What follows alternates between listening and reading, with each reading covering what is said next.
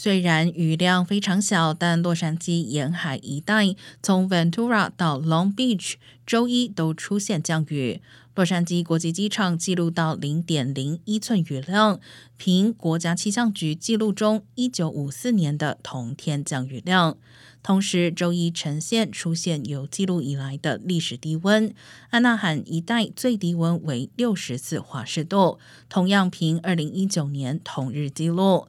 不过，南加州的气温预计从周三开始将再次回升，届时将回到温暖炎热的气候，并一直持续到周末。